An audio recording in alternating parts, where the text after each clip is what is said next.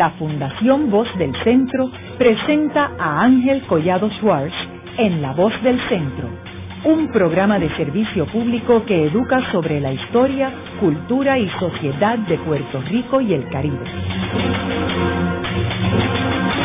Saludos a todos. El programa de hoy está titulado El Código Español Vigente en Puerto Rico.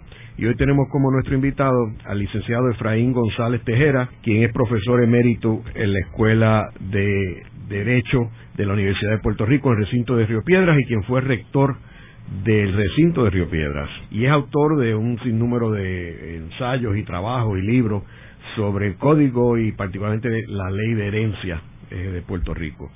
Efraín, me gustaría que le dieras un trasfondo a nuestros radioescuchas sobre el código español y de dónde viene ese código español. El código español que aprueba la Corte Española en 1889 y que se puso en vigor en Puerto Rico al año siguiente por un decreto de la regenta doña María Cristina porque el rey era menor de edad y la puso en vigor en Puerto Rico, Cuba y las Islas Filipinas. Ese código es la evolución de la experiencia de codificación cuyas raíces principales el código de Justiniano se pone en vigor en la Roma de Oriente en el año 534. Eventualmente colapsa el imperio romano y los godos se apoderan de España y hubo legislación, la célebre Lex de Versigotorum, que es la colección de los godos en España. Eventualmente se producen las partidas de don Alfonso X el Sabio, las célebres partidas alfonsinas, como lo llama la doctrina, luego la novísima recopilación, y así hasta que llegamos al siglo XIX.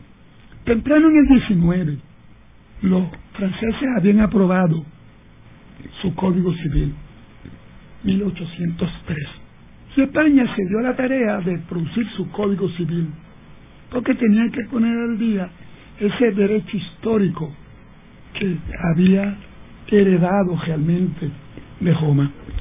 Y trabajaron, aunque parezca, le parezca, aunque te parezca raro, Ángel, trabajaron desde 1854 hasta 1889, haciendo ediciones, ediciones, hasta que al fin, respondiendo como era de esperarse a una sociedad española de fin del siglo XIX, que obviamente no es la de hoy, agrícola, rural, donde la tierra, como te decía en un momento antes de hoy, eh, era la riqueza relevante para explicar las diferencias sociales, no solamente en España, en el mundo entero, en aquellos tiempos.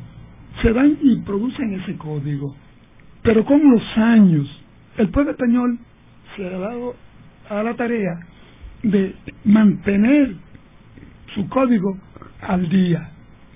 Hoy por hoy, el Código Español, el Código Civil Español, con las mismas raíces que el nuestro, porque el nuestro realmente es el Código Español de 1889, con muy leve cambio. Sí, en el área de derecho de familia y en asuntos de contrato, hay bastante cambios.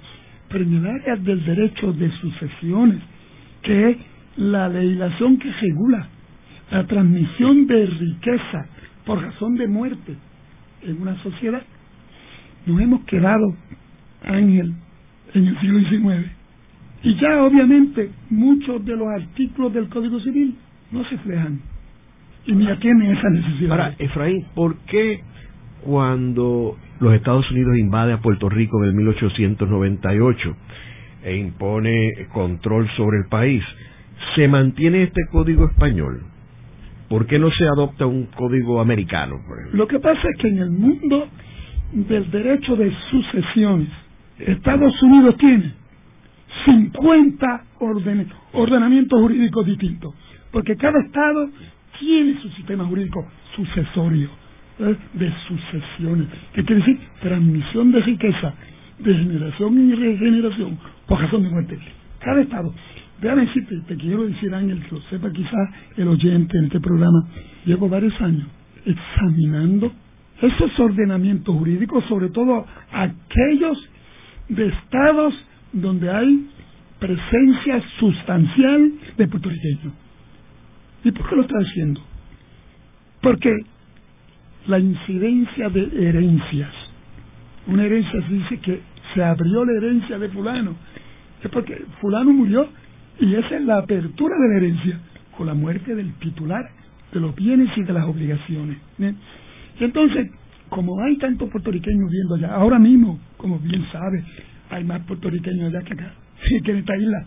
Por lo tanto, yo estoy examinando, primero te dije, hay tanto ordenamiento como Estado hay, pero me gustaría, y estoy conociendo bastante bien, o bastante como para escribir la próxima obra, el derecho en Nueva York, Pensilvania, abajo en el sur, eh, Florida, California en el oeste, más o menos Illinois en el centro norte, donde hay, en fin, donde hay muchos puertorriqueños.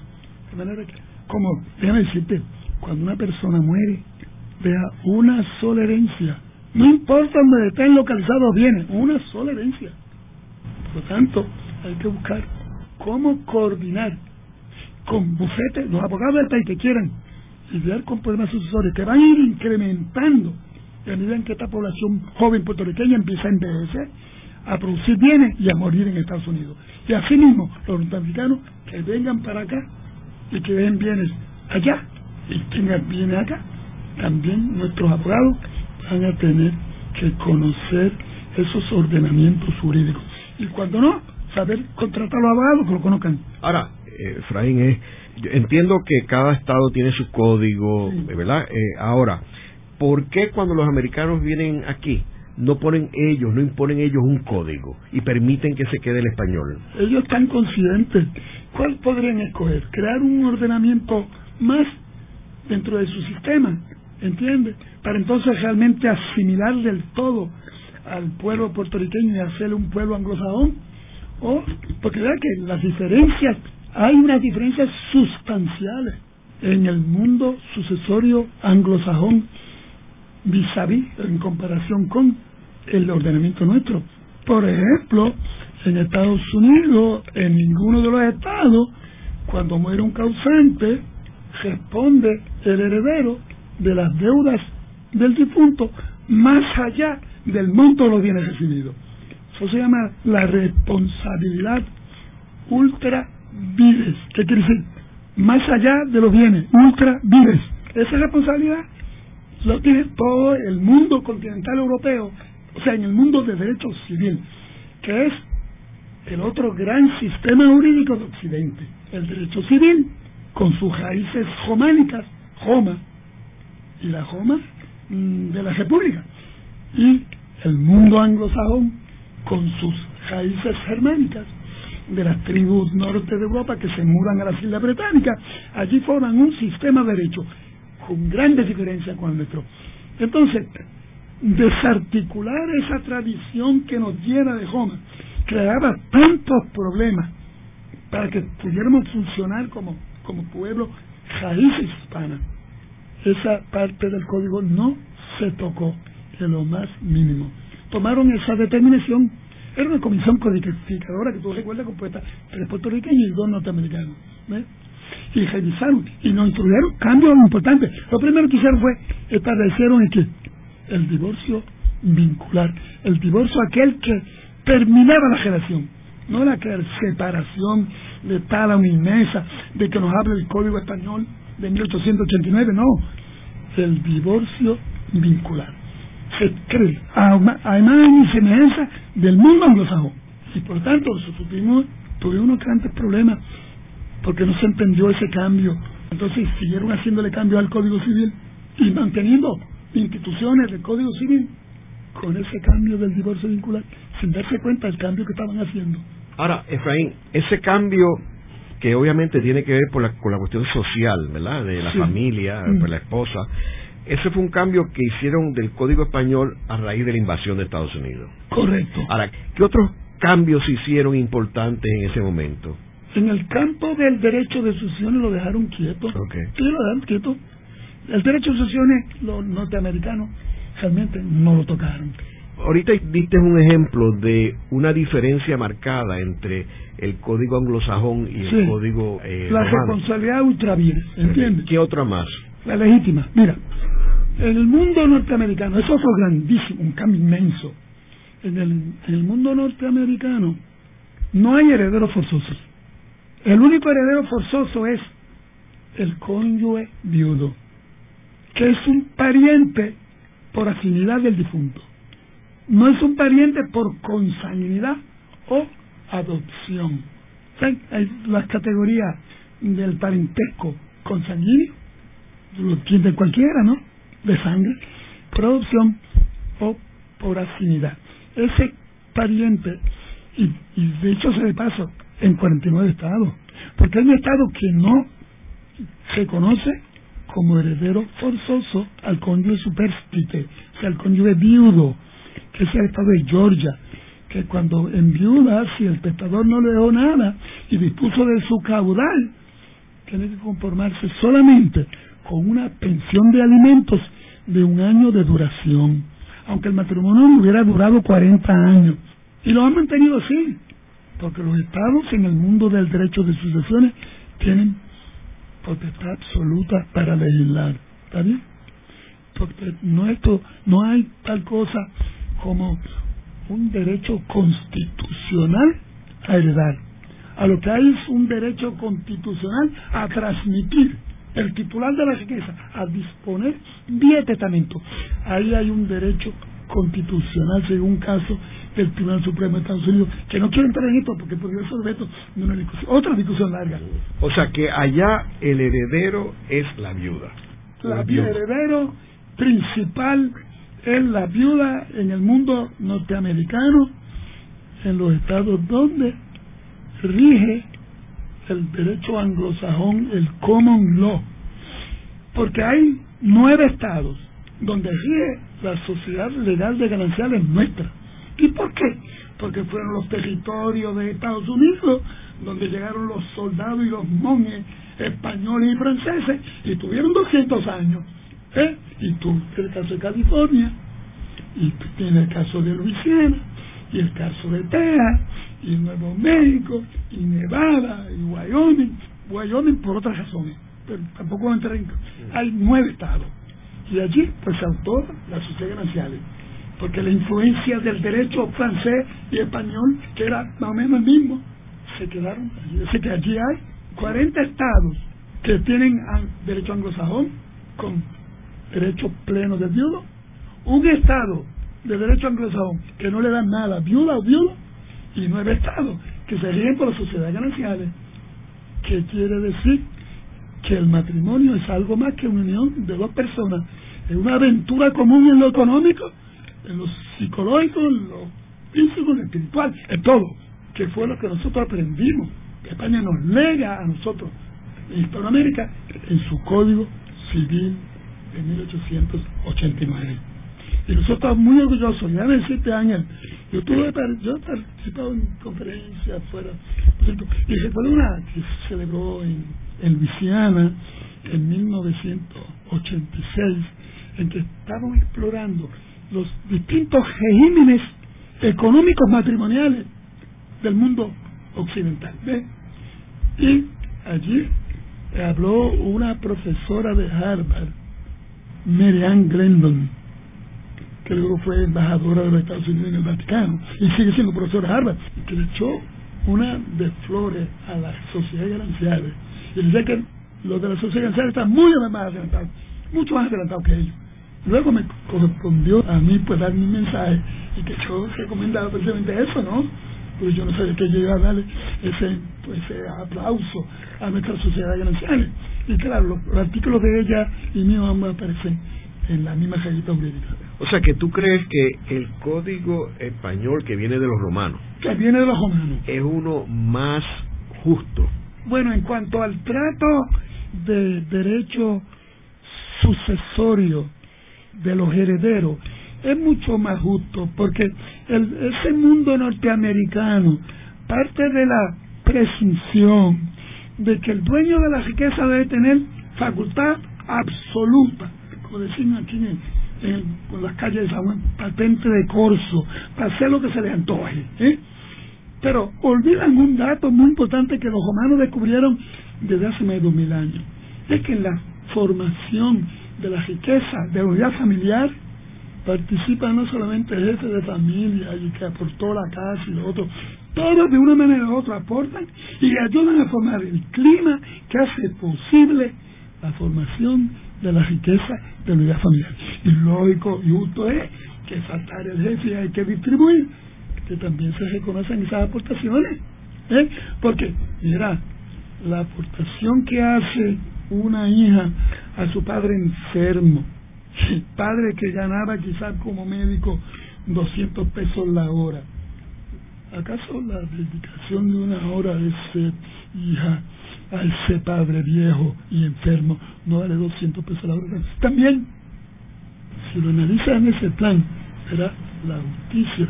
Y si es el viudo la viuda que sobrevivió ese profesional enfermo, que renunció a su profesión temprana en su vida para dedicar a formar la hija, formar los hijos, servir de chofera, de cocinera, de, mensajera, de toda la función que hace la madre, que se convierte, como decir en Norteamérica, homemaker, o sea, ama de casa. Oye, mira, todo hay que compensarlo. Estados Unidos, allí se compensa con que una gran cantidad de esos 40 estados, en 22 de ellos, porque en 18 sigue el código uniforme de testamentaría y de trato de los Estados Unidos, que le han hecho un, que, que le dieron pizza, que han copiado nuestras sociedades raciales. ¿Ves? Los otros 22 estados se llama un elective share, una porción electiva. ¿Cómo se saca? Mira, se saca de qué? De un por ciento que oscila entre el 30 y un 50% del, del net profit estate. ¿Qué quiere decir el net profit estate? La herencia neta para todas las obligaciones del difunto de los bienes que entraron en el procedimiento de testamentaría o, o Pero, cada vez dirá la gente, ah, pues, María, es la envidia de, de las viudas puertorriqueñas, imagínate, hasta el 50%. Cuídese con los detalles porque el demonio opera desde los detalles. ¿Eh? Y cuando uno el derecho, como yo he empezado cuatro años y pico explorando esos ordenamientos jurídicos de esos 22 estados, me encuentro que el net probate entra a ese procedimiento, entra una parte ínfima de los bienes del difunto. Porque hoy por hoy ya el testamento no se usa mucho en Estados Unidos, porque hay lo que se llaman los sustitutos testamentarios. Y eso, los bienes que tú tienes, que tiene o no tiene, es tuya, pero el título lo da un ente que se llama el fiduciario y crea esa ficción jurídica, ya eso no entra. Entonces tuve una viuda que se casa con un individuo, forman un, capital y allí lo viene en los 22 estados. Quien determina de quién el bien es a nombre de quien están inscritos. A nombre de quien están inscritos. Es el titular el que tiene la titular o quien tiene la posesión real del bien. Entonces te encuentras que tú a veces tienes un 50% de 10 mil dólares y el resto caudal son 10 millones. Y esos casos se repiten en Estados Unidos aún todavía hoy. Eso no es la sociedad, es una realidad puertorriqueña. Así que tenemos que tener mucho cuidado con eso estar limitando, ¿sabes? Luego de una breve pausa, regresamos con Ángel Collado Schwartz en La Voz del Centro.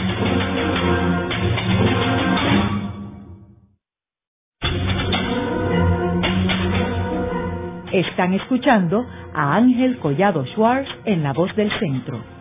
Ahora pueden accesar a toda hora y desde cualquier lugar la colección completa de un centenar de programas transmitidos por La Voz del Centro mediante nuestro portal www.vozdelcentro.org.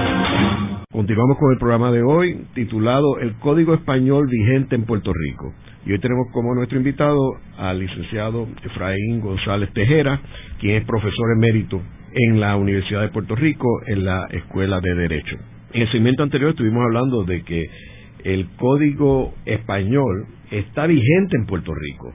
A pesar de que los españoles se fueron de Puerto Rico en 1898, es un código que proviene de los romanos y que en nada tiene que ver con el código de Estados Unidos, anglosajón, y que los distintos estados Estados Unidos tienen sus códigos, pero la vasta mayoría de ellos tiene que ver con el código anglosajón y no con el español, como en el caso de Puerto Rico.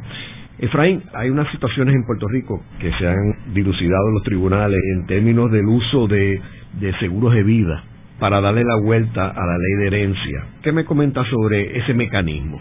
Me alegro que me lo traiga a colación porque me parece muy relevante ese asunto.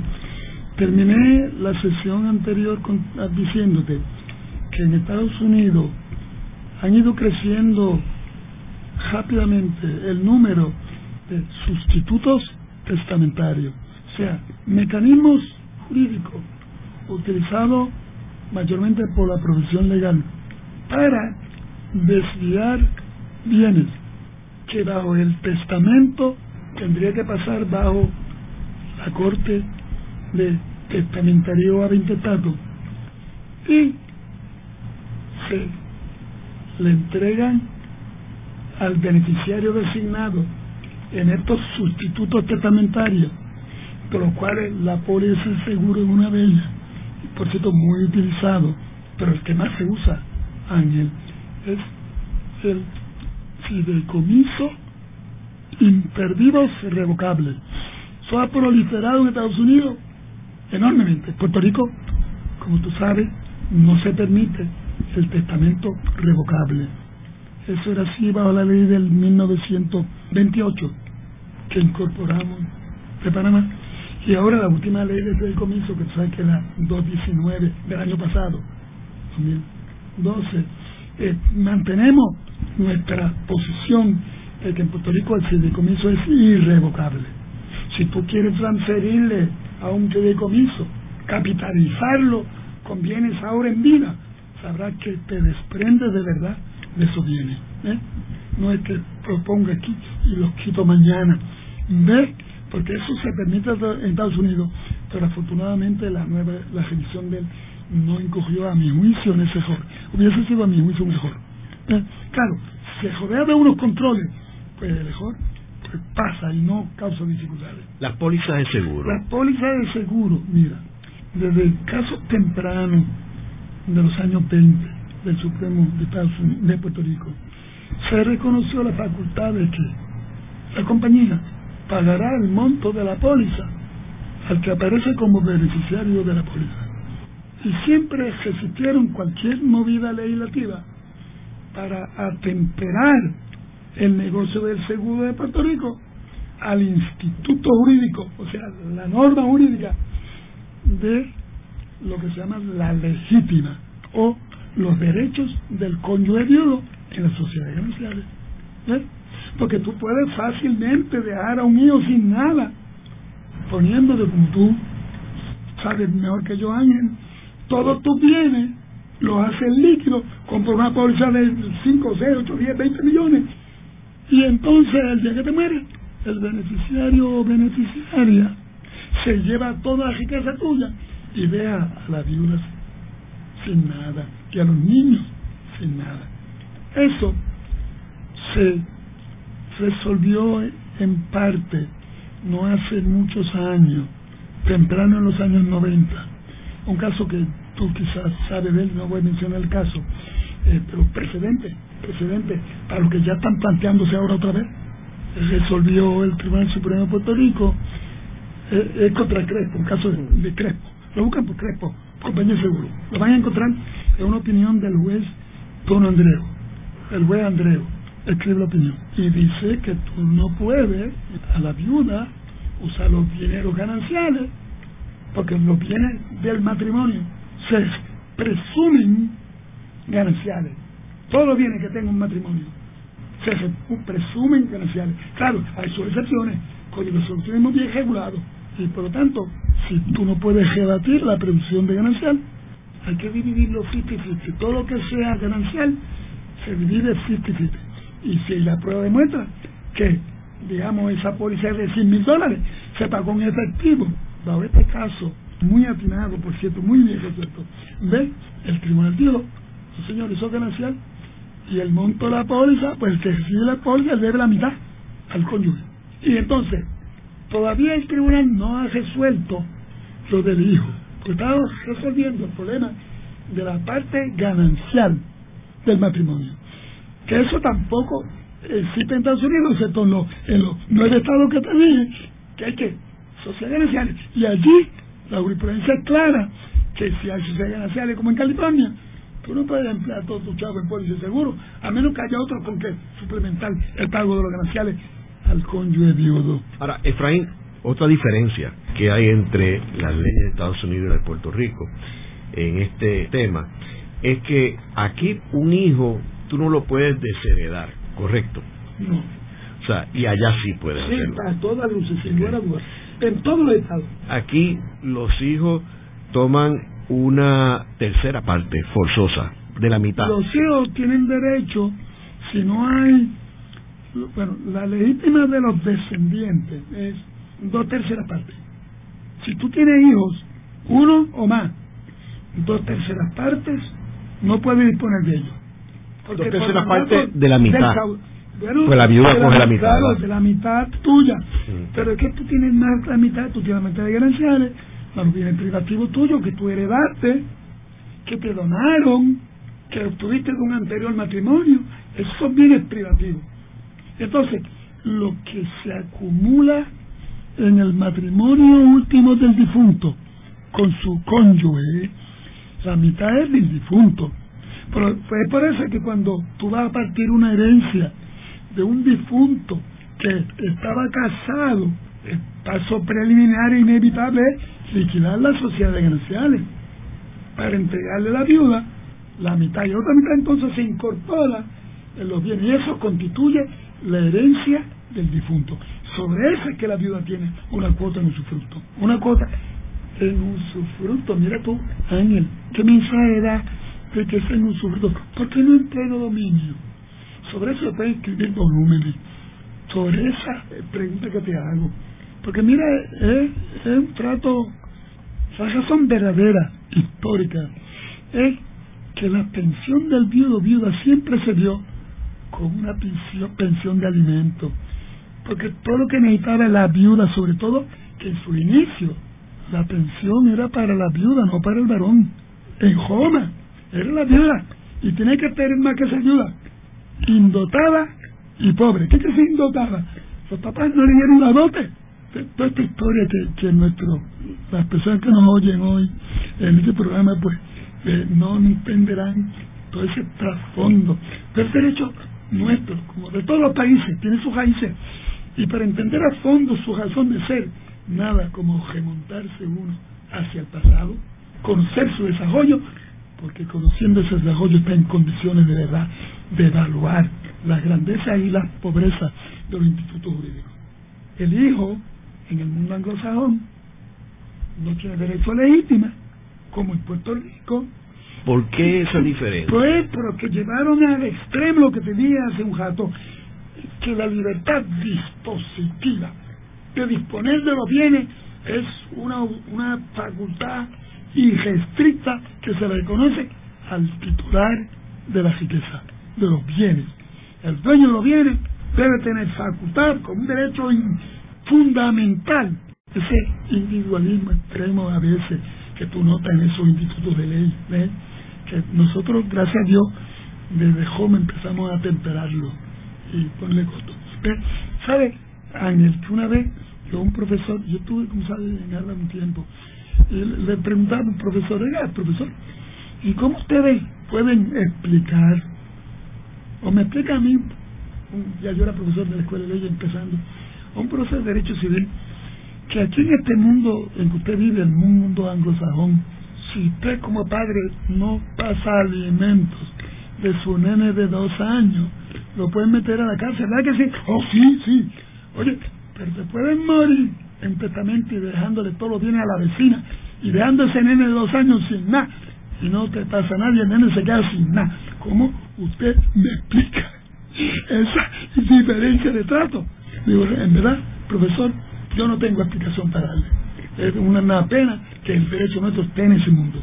Pero digo, Ángel, la pregunta hecha a un profesor, ¿cómo me explica usted eso? Porque no hay derecho a heredar en Estados Unidos. Hay derecho a transmitir por herencia, no a recibir de herencia. ¿Eh? Esas contradicciones, Ángel, todavía están vivas allí y yo creo que se habían ido hace tiempo.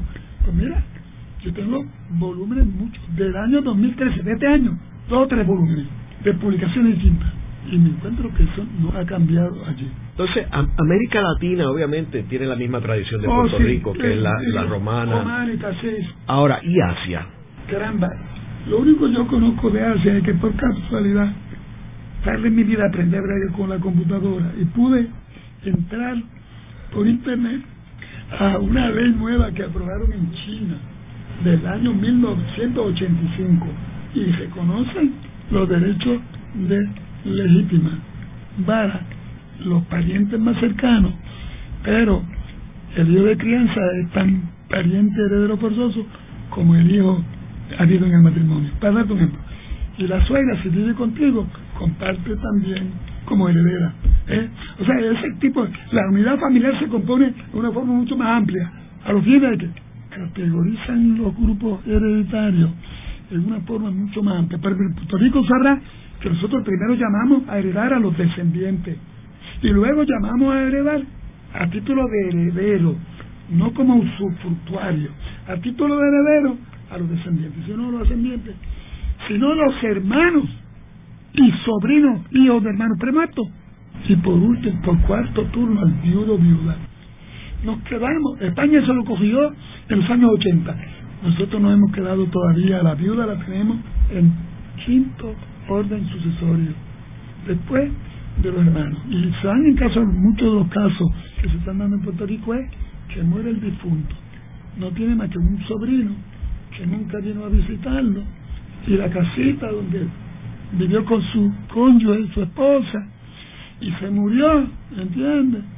Y vino el sobrino, y tú tienes derecho al usufructo de la mitad. Yo soy dueño de la otra mitad, más de la nuda propiedad de la mitad tuya. ¿Sabes lo que nuda propiedad dice usufructo? Tú, eso lo conoces, ¿verdad? Claro, mucha gente lo que nos oye hablando de esto no lo entiende, pero el usufructo es, ¿cuál es? El valor de la mitad, pero no para disponer de él los intereses que produzca el valor de la mitad durante la vida que le queda a la viuda. Eso es todo. Es un, un, crédito. Los frutos de la mitad, no la pleno dominio de la mitad. O sea, no puede correr préstamo, ningún banco presta como garantía un derecho de usufructo mío. Si me puedo venir mañana, se queda el banco sin garantía. Para empezar, date un ejemplo, porque hemos tratado por siglos mal las cónyuges supertes. Todavía hoy estamos reconociéndole a la viuda viuda su derecho en un sufruto, no de dominio. Y mira, cuando comparece con los hijos, con un solo hijo comparece, la viuda tiene derecho a los sufrutos de una tercera parte de los bienes del difunto. ¿eh? De los bienes netos. Porque hay que gestar todas las obligaciones. ¿eh? Y si tiene más de un hijo, entonces una cuota igual a la que por legítima corresponda a cualquiera de los hijos no mejorado. Primer párrafo del artículo 761 del Código Civil. Mire, sobre ese párrafo se han escrito volúmenes y todavía mucha gente no lo entiende. Lo que tenemos que darle una cantidad de bienes, un por ciento. En eso, sobre los fruto del viudo, los norteamericanos nos llevan ventaja, porque le dan, le dan un por ciento del pleno dominio de la herencia. ¿eh? y los estados ahora mismo, los estados ahora mismo, que se rigen por el UPC, Uniform Probate Code, que yo traduzco Código Uniforme de Testamentarías y Adintestatos, reciben una porción más o menos casi tan y a veces más que lo que reciben bajo las sociedades gananciales de nosotros. Y ellos están muy orgullosos de, sus, de, de esos 18 estados que adoptaron el IPC, como nosotros estamos muy orgullosos de nuestra sociedad legal ganancial.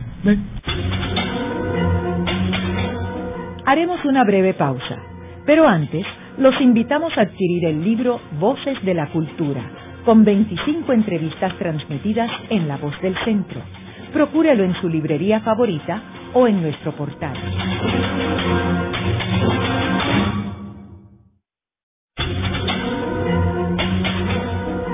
Están escuchando a Ángel Collado Schwartz en La Voz del Centro. Ahora pueden accesar a toda hora y desde cualquier lugar la colección completa de un centenar de programas transmitidos por La Voz del Centro mediante nuestro portal www.vozdelcentro.org. Continuamos con el programa de hoy titulado El Código Español vigente en Puerto Rico. Y hoy tenemos como nuestro invitado al licenciado Efraín González Tejera, quien es profesor emérito en la Universidad de Puerto Rico en la Escuela de Derecho. Efraín, ¿cómo son afectadas las donaciones con este código español aquí en Puerto Rico? Los españoles como los romanos sabían que mediante donaciones tú podrías muy bien vaciar una herencia.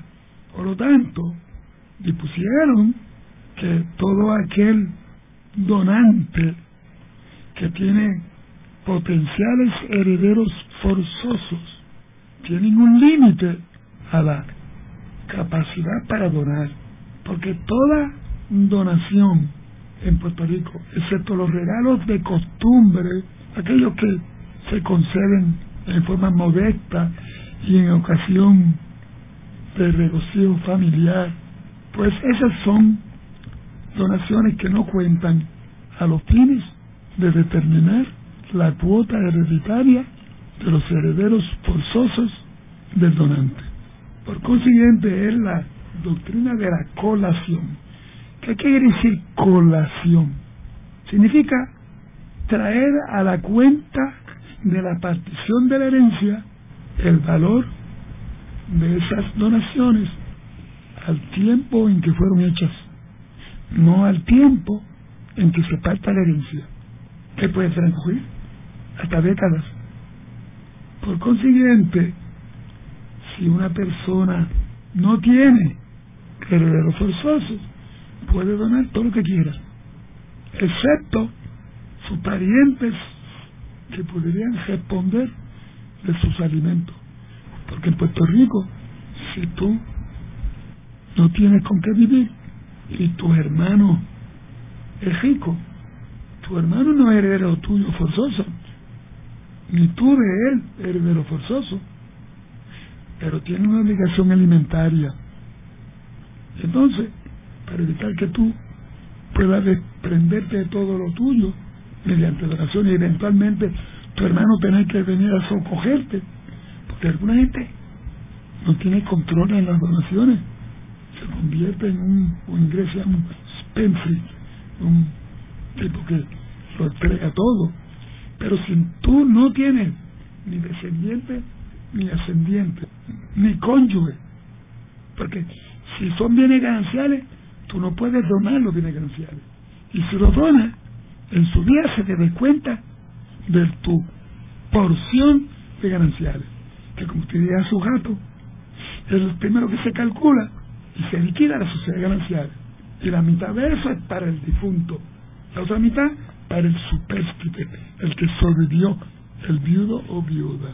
Ahora, si tú no tienes esposa o esposo, ni tienes hijo, mm. pero tienes padre, la herencia la reciben tus padres. La herencia la reciben tus padres.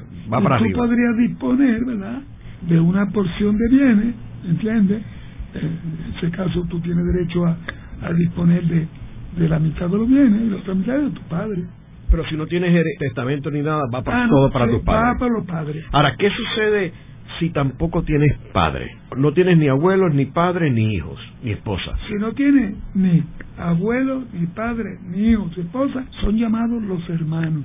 Y los hijos de los hermanos, si alguno murió dejando descendencia, esos son sobrinos del difunto, ¿verdad? Hijos de hermanos premuertos, son sobrinos.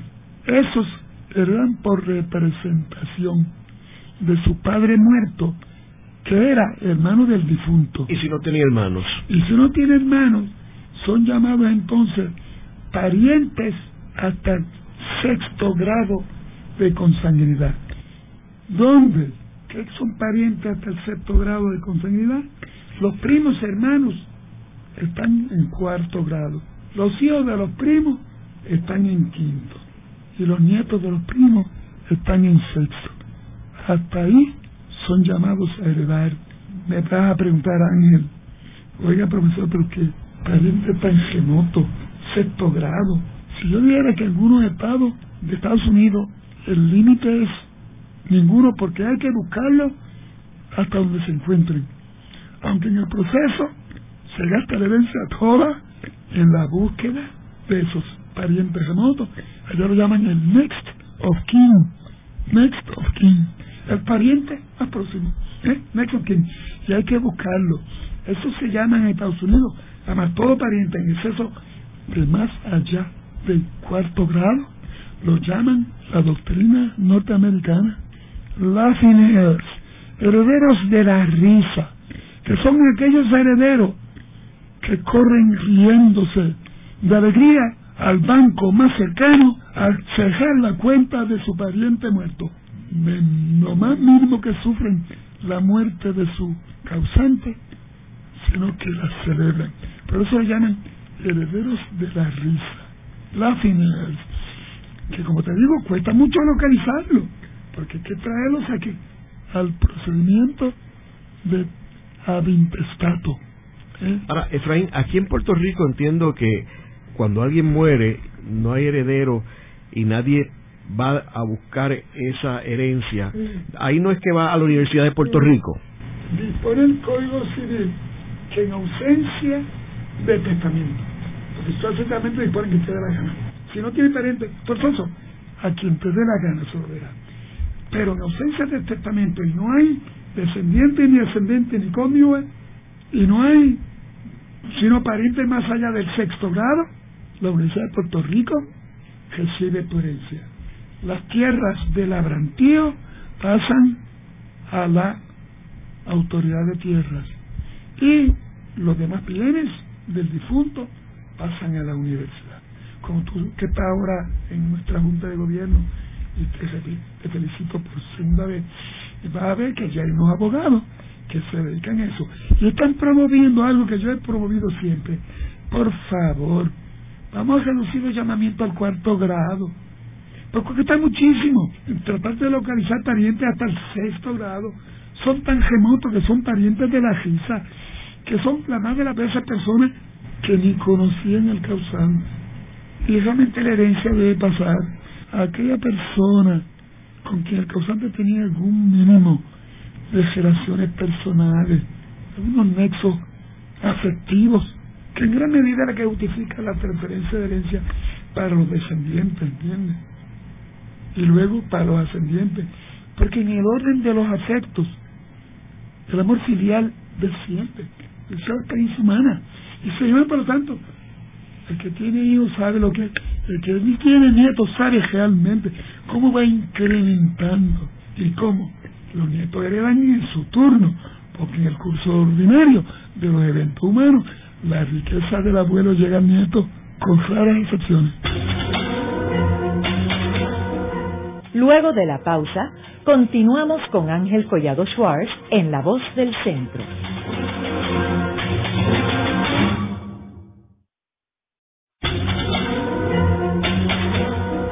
Continuamos con la parte final de La Voz del Centro con Ángel Collado Schwartz. Pueden enviarnos sus comentarios a través de nuestro portal www.vozdelcentro.org. Continuamos con el programa de hoy titulado El Código Español vigente en Puerto Rico. Y hoy tenemos como nuestro invitado al licenciado Efraín González Tejera, quien es profesor emérito en la Universidad de Puerto Rico, en la Escuela de Derecho. Efraín, en el primer segmento hablamos de que este código español vigente en Puerto Rico data del 1880 y tú mencionaste de que habían algunos aspectos que deberían revisarse y modernizarse. ¿Cuáles en específico tú crees que se deben revisar? Pues mira, eh, Ángel, como tú obviamente te sospechas, podríamos tener un programa largo sobre ese tópico. Yo te voy a dar un par de ejemplos. Primero, yo creo que la posición que ocupa el viudo viuda en el ordenamiento sucesorio nuestro es algo que debemos revisar.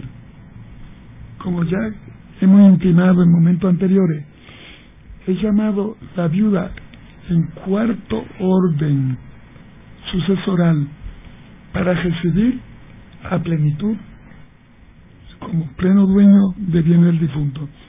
En los tres órdenes anteriores, cuando concurre la viuda viudo, con descendientes o con ascendientes o con hermanos o sobrinos, lo que se recibe es una pensión en usufructo, casi como una pensión alimentaria, lo que produzca la cuota de la viuda, la porción en usufructo, o sea, los, frutos, los intereses, el crédito.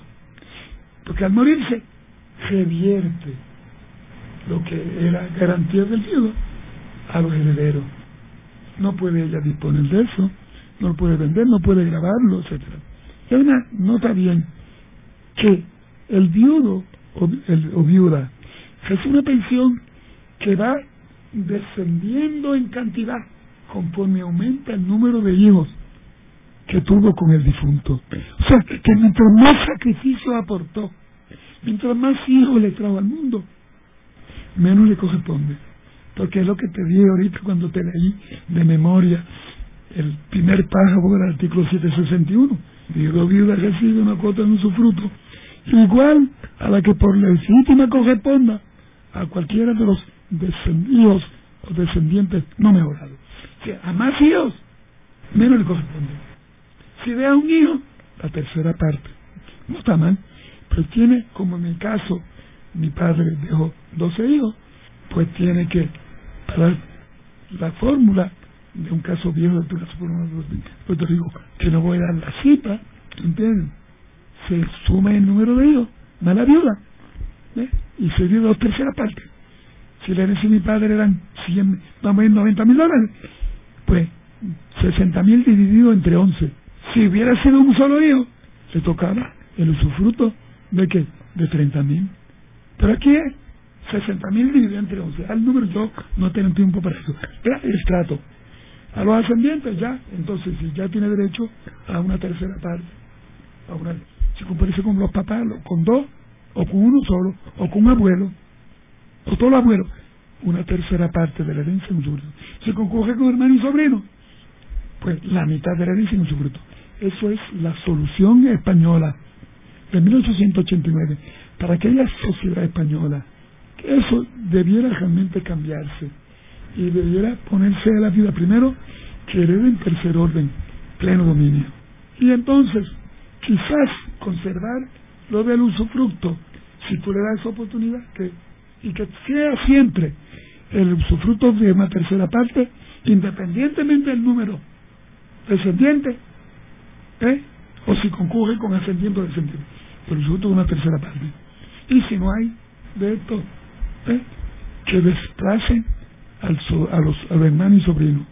Porque en el orden de los afectos, en verdad, si el derecho sucesorio intestado va a depender de los afectos del difunto, yo creo que aquel que compartió la vida contigo, y yo lo digo de mi experiencia, y estoy proyectando mucho más, ya una vida de más de 50, años, de casado, y para mí mi cónyuge es pues, una extensión de mi ser, y yo quisiera que lo que hay, que por lo menos los hijos no partan hasta que no falte mi, mi, mi cónyuge. Pero a eso no se puede aspirar, pero darle una protección mayor, ¿entiendes? Eso. Otra cosa que queremos revisar es cuando llamamos a heredar a los descendientes. Pues mira, bajo el derecho sucesorio nuestro, nosotros adoptamos la norma romana de la representación estricta por estirpe. ¿Qué quiere decir eso?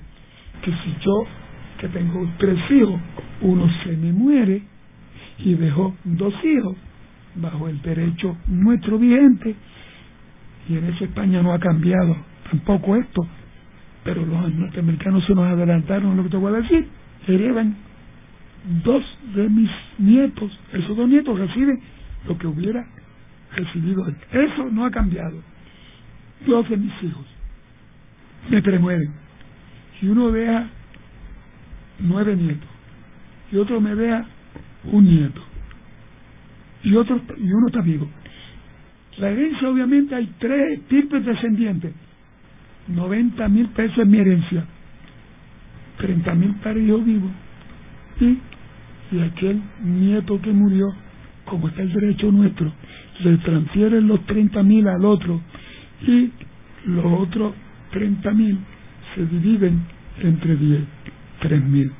Yo te pregunto, Ángel, y ahora que tengo nieto, en el orden de los afectos, el difunto quería a ese nieto, hijo único de su hijo, diez veces más que los nietos de aquel otro que tuvo diez hijos y que tuvo a diez huérfanos. La solución que yo recomiendo es que se den los treinta al, que, al hijo que vive y que el otro sesenta se divide entre once, porque en el orden de los efectos y así extenderlo para los bisnietos un paso más. Y ahí lo dejamos.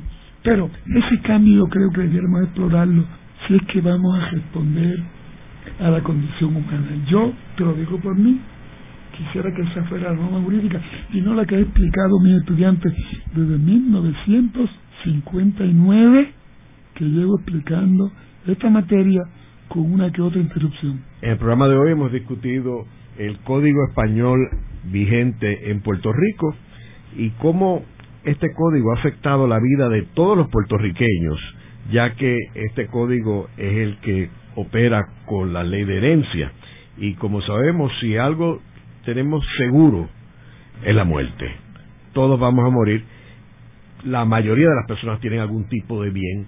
Así que este código es el que brega con la gerencia y los bienes de las personas que han fallecido.